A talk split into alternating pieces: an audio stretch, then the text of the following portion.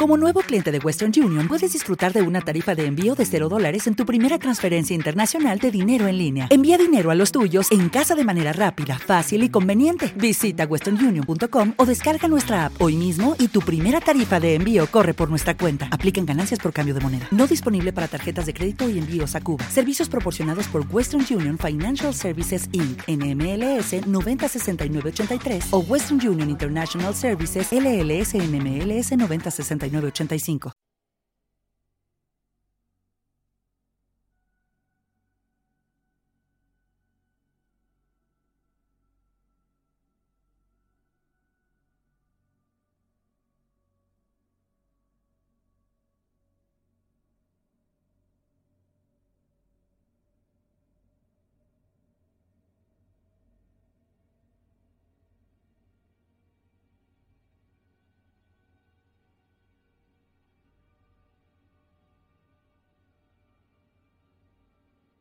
La secta del idiota de Thomas Ligotti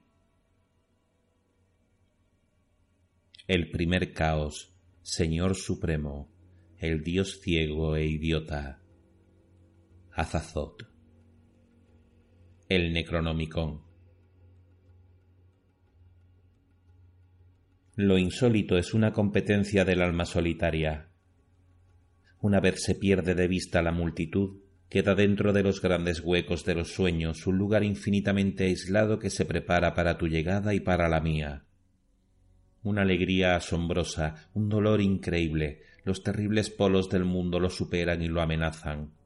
Es un infierno milagroso hacia el que uno camina sin saberlo, y su puerta, en mi caso, fue un viejo pueblo cuya lealtad a lo irreal infundió en mi alma una locura sagrada mucho antes de que mi cuerpo hubiese llegado a morar en aquel lugar incomparable. Poco después de llegar a aquella localidad, cuya identidad debe permanecer en secreto así como la mía, me instalé en una habitación alta con vistas al ideal de mis sueños a través de cristales de diamante. ¿Cuántas veces me había quedado ya delante de esas ventanas producto de mi imaginación a través de las que ahora miraba de verdad la vieja aldea? Después de deambular absorto por las calles, finalmente pude verme envuelto por sus visiones sensuales. Descubrí una calma infinita en las mañanas nebulosas, milagros de silencio en las tardes indolentes y el retablo extrañamente parpadeante de noches interminables. Cualquier aspecto de aquel pueblo me transmitía la sensación de un lugar tranquilo. Había balcones, porches vallados, tiendas y casas en pisos superiores que creaban arcadas intermitentes sobre las aceras.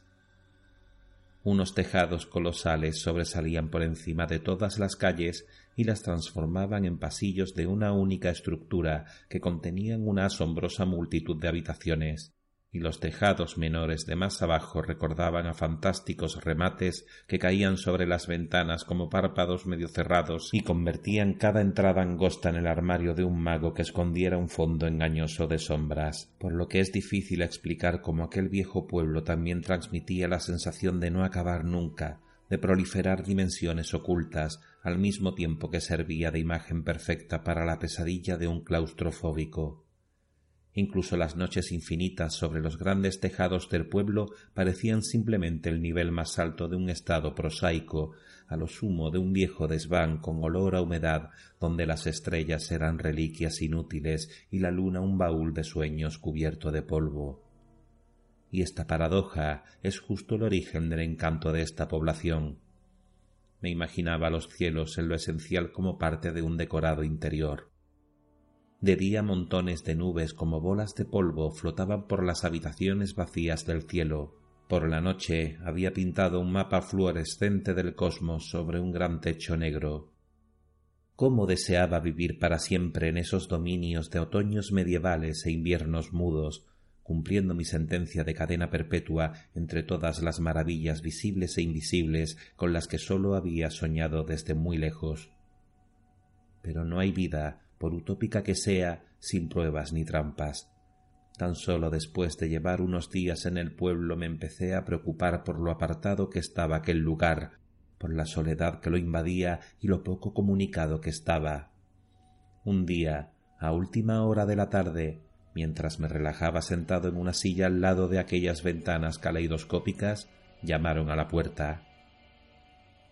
Fue un ruido apenas perceptible, pero este hecho elemental fue tan inesperado y tan desarrollada estaba mi susceptibilidad que parecía un trastorno inusitado de las fuerzas atmosféricas, una especie de cataclismo de espacio vacío, un terremoto en lo invisible.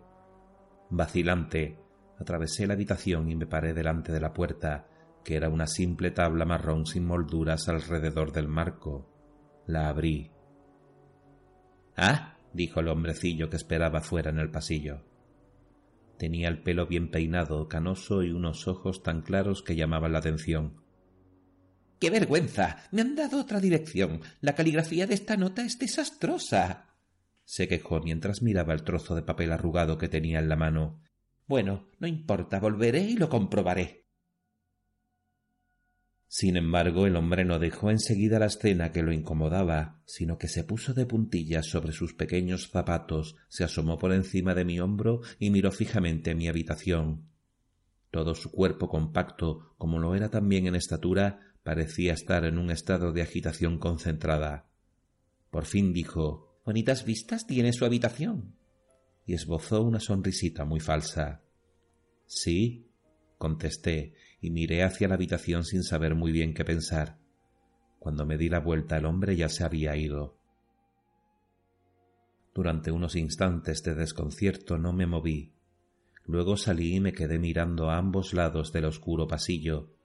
No era muy ancho ni se extendía una gran distancia antes de llegar a un rincón sin ventana.